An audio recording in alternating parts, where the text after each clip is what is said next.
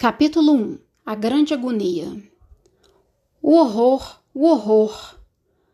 Últimas palavras de Kurtz, personagem de Joseph Conrad no romance Coração das Trevas, 1902, sobre a loucura e a barbárie no antigo Congo belga. Por volta de 1750, o horror dominava as serras e os vales próximos à feira de Cassange, interior de Angola, assim descrito pelo historiador norte-americano Joseph Miller. Ali, as pessoas matavam e eram mortas como se a vida nada valesse. Não usavam roupas e consumiam carne humana e insetos vivos. Os cadáveres eram jogados nas estradas e devorados pelos famintos que por elas trafegavam.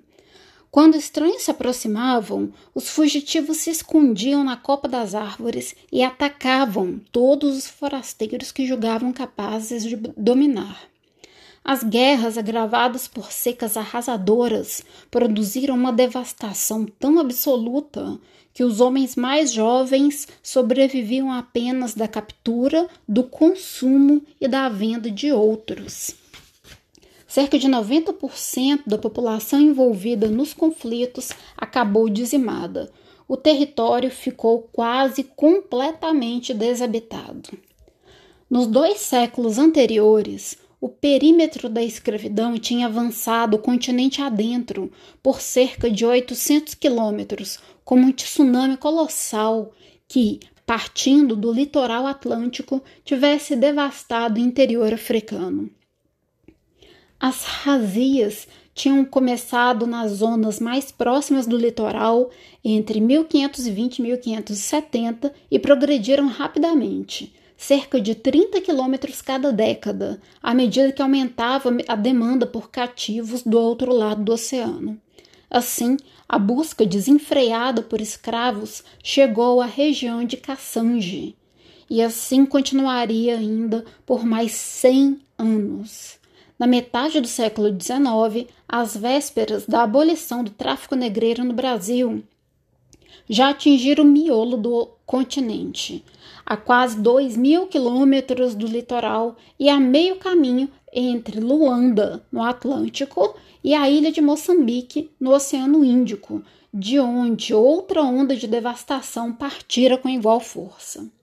A fronteira de captura, sequestros, compra e venda de escravos tinha penetrado até o coração do continente, mas nem por isso haveria paz nas zonas pioneiras de fornecimento de mão de obra cativa.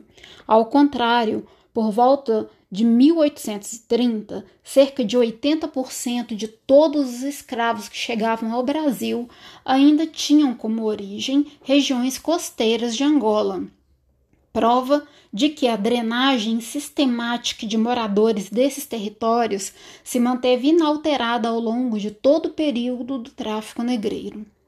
A destruição constante de Angola se apresenta como a contrapartida da construção contínua do Brasil, observou o historiador Luiz Felipe de Alencastro. Na esteira da grande onda escravagista ficava um cenário de morte e ruína. No século XVIII, uma vasta região de aproximadamente 2,5 milhões de quilômetros quadrados, o equivalente a quase um terço da área territorial brasileira, onde hoje, onde hoje se situam Angola e os dois Congos, a República do Congo e a República Democrática do Congo, estava dominada pela guerra e pelo medo era um lugar altamente instável e perigoso devido ao regime de terror implantado pela ferocidade dos guerreiros e dos captores de escravos. Milhares de habitantes procuravam abrigo nas densas florestas e nas montanhas, todos fugindo dos conflitos e sequestros que alimentavam o tráfico atlântico. Jean Vancina, historiador e antropólogo belga, reproduziu uma interessante descrição da chegada dos portugueses a Angola. A guerra contra o Angola de Quiluange, título do rei ou soberano local, e o início do tráfico de escravos. A narrativa faz parte da tradição oral do povo, pende que, no século XVI, vivia próximo do litoral e, pressionado pelo tráfico negreiro, se transferiu para o interior do continente. A história se refere a navios alados. Aos olhos dos africanos, as velas das naus portuguesas lembravam asas. Um dia, os homens brancos chegaram em navios com asas que brilhavam como facas ao sol. Travaram duras batalhas com o Angola e cuspiram-lhe fogo. Conquistaram as suas salinas e o Angola fugiu para o interior. Alguns dos seus súditos mais corajosos ficaram junto ao mar, e quando os homens brancos vieram, trocaram ovos e galinhas por tecidos e contas. Os homens brancos voltaram outra vez ainda, Trouxeram-nos milho e mandioca, facas e enxadas, amendoim e tabaco. Desde então até os nossos dias, os brancos nada nos trouxeram senão guerras e misérias. Joseph Myler fez um cálculo assustador a respeito da mortalidade no tráfico de cativos no Atlântico. Ainda na África, entre 40 e 45% dos negros escravizados morriam no trajeto entre as zonas de captura e o litoral. Dos restantes, entre 10 e 15% pereciam durante o mês que, em média, ficavam à espera do embarque nos portos africanos. Em Benguela, um dos principais portos negreiros de Angola, até o final do século XVIII, os traficantes simplesmente se livravam dos cadáveres, jogando-os nas praias e rios. Muitos eram depositados nos esgotos a céu aberto na cidade. Dos sobreviventes que embarcavam dos navios negreiros, outros 10% em média morreriam na travessia do oceano. Na etapa seguinte, a do desembarque na América, mais 5% perdiam a vida durante o processo de venda e transporte para os locais de trabalho, muitas vezes situados em minas ou lavouras no interior distante, o que exigia longas caminhadas a pé por trilhas perigosas e traiçoeiras. Por fim, mais 15% faleceriam nos três primeiros anos de cativeiro em terras do Novo Mundo. As estimativas de Myler sugerem que, de cada grupo de 100 escravos capturados no interior da África, apenas 40 sobreviveriam ao final dessa extensa jornada entre os locais de captura e o destino final da viagem, do outro lado do Atlântico. Em torno de 60% do total perderia a vida pelo caminho. Meu Deus. Traduzindo em números absolutos, ao longo de mais de 350 anos, entre 23 e 24 milhões de seres humanos teriam sido arrancados de suas famílias e comunidades em todo o continente africano e lançados nas engrenagens do tráfico negreiro. Quase a metade, entre 11 e 12 milhões de pessoas, teria morrido antes mesmo de sair da África. Hoje, estima-se, com relativa segurança, que aproximadamente 12,5 milhões de cativos foram despachados nos porões dos navios, mas só 10,7 milhões chegaram aos portos do continente americano. O total de mortos na travessia do oceano seria de 1,8 milhões de pessoas, portanto superior aos 10% citados por Myler para o caso de Angola. Dado o alto índice de mortalidade após o desembarque, apenas 9 milhões de africanos teriam sobrevivido aos tormentos dos três primeiros anos de escravidão no novo ambiente de trabalho. A história da escravidão africana do Brasil é repleta de dor e sofrimento. Centenas de livros já foram escritos sobre o tema, mas provavelmente nenhum deles conseguirá jamais expressar as aflições de um único cativo dos milhões capturados na África, embarcados à força em um navio, arrematados como uma mercadoria qualquer num leilão do outro lado do oceano, numa terra que lhes era completamente estranha e hostil, onde trabalhariam pelo resto de suas vidas sob o chicote e o tacão do seu senhor. Um detalhe, porém, talvez ajude os leitores de hoje a ter uma ideia, ainda que remota, do tamanho dessa tragédia. Diz respeito ao comportamento dos tubarões que seguiam as rotas dos navios negreiros. Durante mais de três séculos e meio, o Atlântico foi um grande cemitério de escravos. Era no mar, durante a travessia, que as cifras de mortalidade ficavam mais evidentes. Como escravos representavam um investimento, uma mercadoria valiosa do ponto de vista dos traficantes, cada óbito tinha que ser registrado no chamado Livro dos Mortos pelos capitães dos navios, ao lado de diversos outros itens que apareciam nas colunas de crédito e débito dos relatórios de contabilidade. Por isso, os números de mortos durante esse tipo de viagem são mais precisos do que os das demais travessias náuticas da época, geralmente baseados em estimativas. Isso permite fazer hoje um cálculo assustador. Se, entre o início e o final do tráfico negreiro, pelo menos 1,8 milhões de cativos morreram durante a travessia.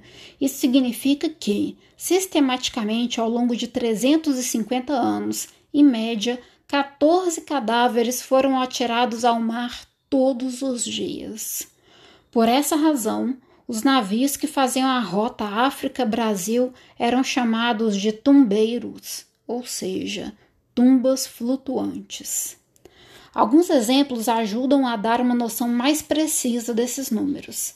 Em 1805, um brig sob o comando do capitão Félix da Costa Ribeiro partiu da região de Biafra com 340 escravos, dos quais 230 morreram nos 40 dias de travessia até Salvador. Portanto, esse navio sozinho teria lançado ao mar entre 5 e 6 cadáveres por dia, média semelhante à do Protec Protector, que teve 151 mortos na viagem de 150, di 150 dias entre Luanda e o Rio de Janeiro. No caso do Brig Flor da Bahia, que perdeu 192 dos 557 cativos embarcados de Moçambique para Salvador, uma viagem de 70 dias, a média de corpos atirados da amorada do navio teria sido de quase três por dia. Morria-se de doenças como disenteria, febre amarela, varíola e escorbuto. Morria-se de suicídio. Escravos que, tomados pelo desespero, aproveitavam-se de um descuido dos tripulantes, subiam à morada das embarcações e jogavam-se ao mar. Por essa razão, os navios negreiros geralmente eram equipados com redes estendidas ao redor do deck superior para prevenir esses atos. Morria-se ainda de banzo, nome dado pelos africanos para o surto de depressão muito frequente entre os cativos. Alguém acometido por banzo parava de comer, perdia o brilho no olhar e assumiu uma postura inerte, enquanto suas forças vitais se esvaíam no prazo de poucos dias. O banzo é um ressentimento entranhado por qualquer princípio, como a saudade dos seus ou de sua pátria, descreveu no final do século XVIII Luiz Antônio de Oliveira Mendes, advogado português nascido na Bahia. É uma paixão da alma a que se entregam que só é extinta com a morte. Os cadáveres eram então atirados por sobre as ondas sem qualquer cerimônia, às vezes sem ao menos a proteção de um pano ou lençol, para serem imediatamente devorados por tubarões e outros predadores marinhos. Segundo inúmeras testemunhas da época, mortes tão frequentes e em cifras tão grandes fizeram com que esses peixes mudassem suas rotas migratórias, passando a acompanhar os navios negreiros na travessia do oceano à espera dos corpos que seriam lançados sobre as ondas e lhes serviriam de alimento. Esses rituais eram parte da rotina a bordo. Os tubarões começavam a seguir os navios negreiros assim que as embarcações alcançavam a costa da Guiné, escreveu o historiador Marcos Hedger.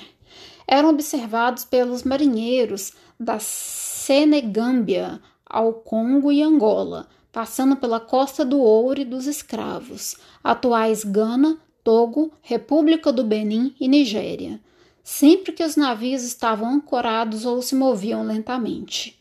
Um corpo, um homem vivo, que caísse nas águas por acidente seria imediatamente destroçado.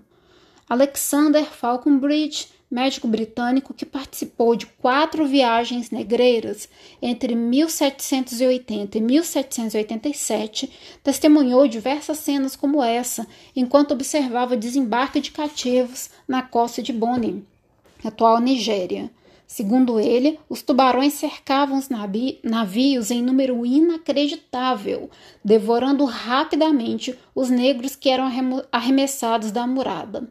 Relato semelhante é o de John Atkins, também médico da Marinha Britânica na primeira metade do século XVIII. Diversas vezes eu vi os tubarões se apoderarem de um cadáver assim que era jogado ao mar, despedaçando-o e devorando com tal voracidade que não dava tempo sequer para que começasse a afundar nas águas. Do embarque, na costa da África, Cardumes de tubarões seguiam as embarcações por milhares de quilômetros na travessia do oceano.